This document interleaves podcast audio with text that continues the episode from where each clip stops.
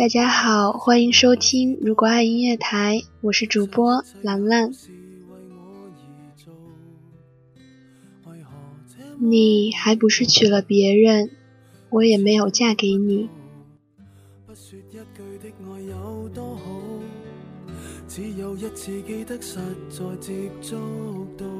九月的一天，翻开日历，一秀恩爱四个字撞入视线。这年头，大家都跨界忙，资本谈情怀，生意人当人波切，明星秀恩爱。田亮和老婆在热吻，郭晶晶和老公参加了阅兵式，姚晨、林青霞、李小冉都幸福洋溢。哎呦，不错哦！同一时间，不同地点，大家都过得妥妥的。只是他们身边的人不太为我们所熟悉。那谁谁谁，当时的黄金搭档、固定组合、国民 CP，这会儿已经可惜不是你陪我到最后。轰动过的爱情故事渐次退场，姚晨和摄影师结婚生娃。林青霞嫁给富豪，李小冉和制片人领了证，亮晶晶组合就更不用说了，各有各的真命天子，各做各的爸妈。但也没有什么关系，他们都心里有爱，怀里有娃，身边有人，各自精彩。曾经越过山丘，才发现无人等待，那就再越过一个山丘呗，还不是有另外一个人在那里说。终于等到你，回到这鸡毛蒜皮的凡间，情况也差不多。我一个同学高考前谱写了可歌可泣的学霸与死学渣的混搭恋剧，因为是初恋，感觉比较新鲜，天雷勾地火，动静有点大。学霸男为了和学渣女在一起，高考时数学试卷忍住没做完，毅然放弃了比较好的大学。和女神一起锁定同城热恋，这多像《致青春》里的故事啊！学霸男每周末踩着借来的自行车，从城东到城西去看女神，好了三年多，以为可以毕节了。可惜女方父母嫌学霸腿短个子矮，学渣女就总觉得不自在。两个人周末情侣算小分居，谈恋爱时间成本也高。加上追的人又多，后来就就地取材，和同校的体育生好上了。学霸容颜憔悴，瘦成皮包骨，觉得这不科学，又没有办法，只好再次发奋读研究生，离开了伤心地。后来学霸通过相亲娶了我们都不认识的嫂子，变成炫妻狂魔。他们天南海北的旅游，时不时就连拍刷屏，嘴对嘴，肩并肩，照片剖出来通知全人类。看着他们秀恩爱，心里就觉得不忿，觉得旁边他踮着脚搂着的女子很不真实，应该把图片 PS 成学渣妹。多好的青梅竹马呀，活生生成不了童话。这是不少人的婚恋进化论吧。二十岁时，初恋是心目中的神，幻想和他度过终身；三十岁时，钱和事业变成很重要的东西，霸道总裁是最佳人选；四十岁时，相看两不厌的理想会降格成相互不讨厌，差不多就行了。年纪更长，要是有个田螺姑娘肯和你在一起，你已经感动的不要不要了。所以你大概可以理解，那些美得像神仙一样的女子，她们似乎本可以挑选世界上任何一个人做他们的丈夫，但结果却总是让人大跌眼镜。周迅恋爱那么多次，每次都觉得非他莫属，最后却和名不见经传的美籍华人在一起。他说拍雨戏的日子。对方总会拿着一条干爽的大浴巾等着，随时把它裹得像小猫一样，擦干发梢的水珠。暖男的好处是做得很具体。我的一个闺蜜和相爱八年的男朋友分手，异地恋，大家都说可惜，都抗战八年，眼看就要胜利了，青春耗费了那么多，恋爱不是白谈了吗？闺蜜说不可惜。当她从医院妇产科出来，不得不把他们的孩子做掉的时候，她不在身边，他们的爱情就死了。他的一个哥们儿负责照顾她，给她煲了乌鸡汤，热了客家的黄酒，叮嘱她不要吃凉的。出门的时候把大披肩准备好。闺蜜嫁给了前男友的哥们，这不是冷笑话。那些为了真爱在听筒里穿梭无数次的情话，最后沦陷在房间里面对面端来的一杯热茶，大概。只有这落入凡间的爱，最后才能笃定。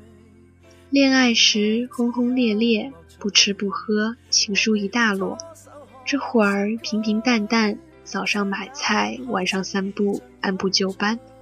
当时心里的那个乱呀，现在看起来只是风轻云淡。心神不宁、心乱如麻的戏份，都给了前任。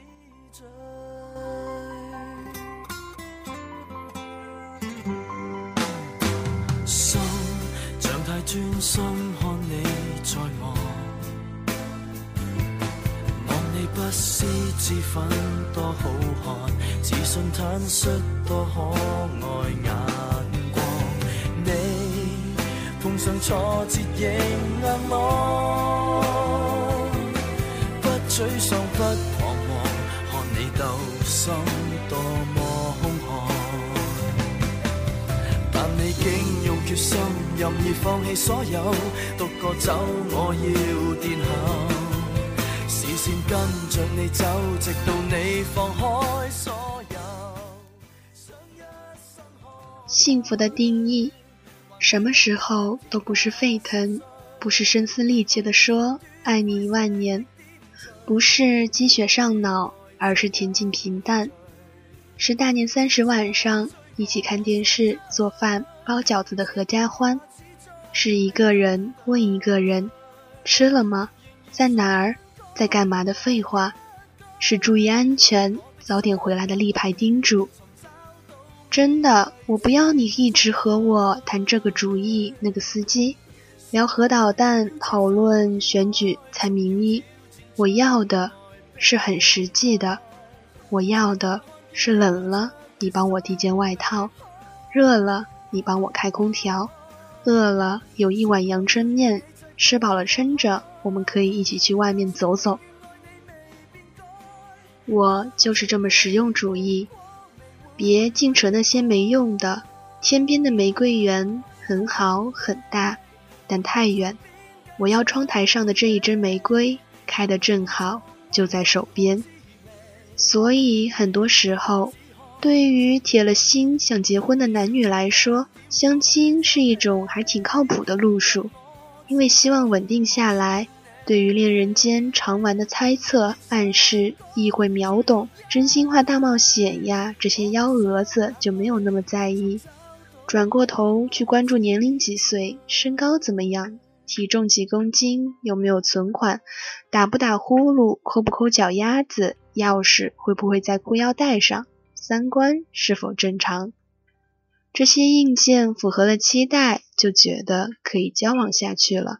像砌一栋房子，先地基打好，框架搭起来，再说装修、装饰什么的。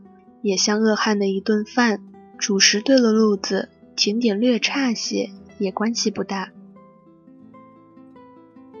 爱情很多时候是一种内心戏。是心情叠加心情，婚姻呢是日子连着日子，一顿饭接着一顿饭。如果说这世上的烟火尚且无法兼顾，又如何一起看天上的星星？所以可以理解为什么那些爱的心绞痛的人，最后却成为了陌路。归根到底，爱是温暖相待，不是相互伤害。刻痕再深，感觉到的也是痛。让人痉挛的虐恋再独一无二，最终也会要逃离。一份感情如果不能滋养自己，再惊天动地也是枉然。我爱你，你爱我，这件事情，从来都不是独家秘籍。你一度认为自己再也不会爱上别人了，恰好是因为你没有遇到下一个人。当你遇到了下一个人，你或许会为自己当年的非他不娶、非他不嫁的决绝而呵呵两声。这世上银河系或许不止一个，太阳尚且有同类相，外星人已经存在了数千年，怎么可能你找不到下一个人？除非你不想再找，把自己封存。何以笙箫默里说道：“当你爱一个人，其他人都是将就，成为了经典。可是坑爹的事情经历多了，你就会发现，人几乎不可能不将就。就像水顺着河道的方向才能浩荡、源远流长，河流从来不走直路。”而情路也常常免不了有些坎坷，不是不将就，而是在调整方向。我的高龄闺蜜在经历三十多年的婚姻之后离了婚，决心要找一个灵魂伴侣。她其实物质条件已经无忧，财务自由。她说：“我不要帮我煮饭晒衣服的人，我要的就是一个我弹钢琴他在听的人。”也有专业花痴了几十年的高龄少女，在任何阶段都口水炎炎地问：“有帅哥吗？”在我看来，颜值更适应于远距离。在一段朝夕相处的关系里，枕边人的温度更胜于外貌指数。婚姻像维生素，缺什么补什么，也像最后的一块积木，卡在你心里的那个缺口，让你搭起来的房子。可以抵御台风、雷暴。女神们缺什么呢？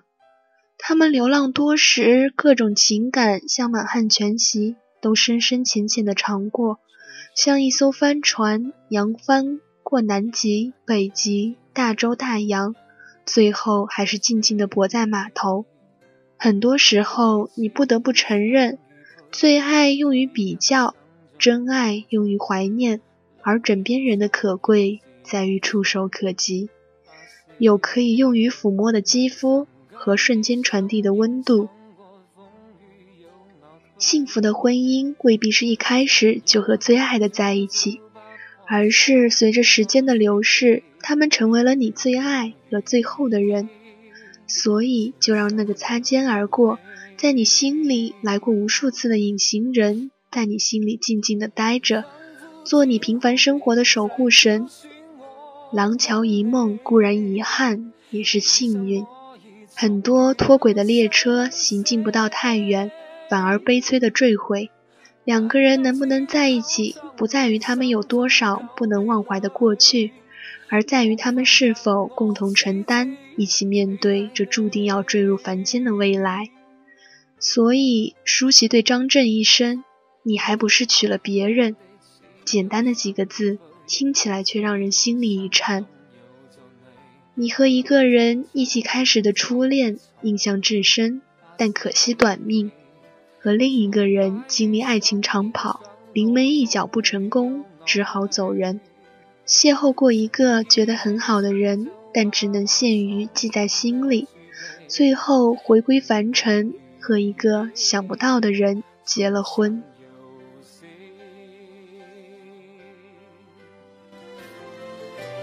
仿佛天和地在挑选我跟你，余生我已重遇了生死。难道此后淌泪心痛告别你，无法让我只字替代你？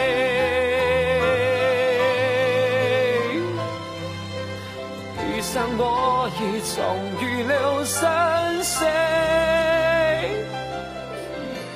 难道只口淌泪心中告别你，无法让我甘心替代你？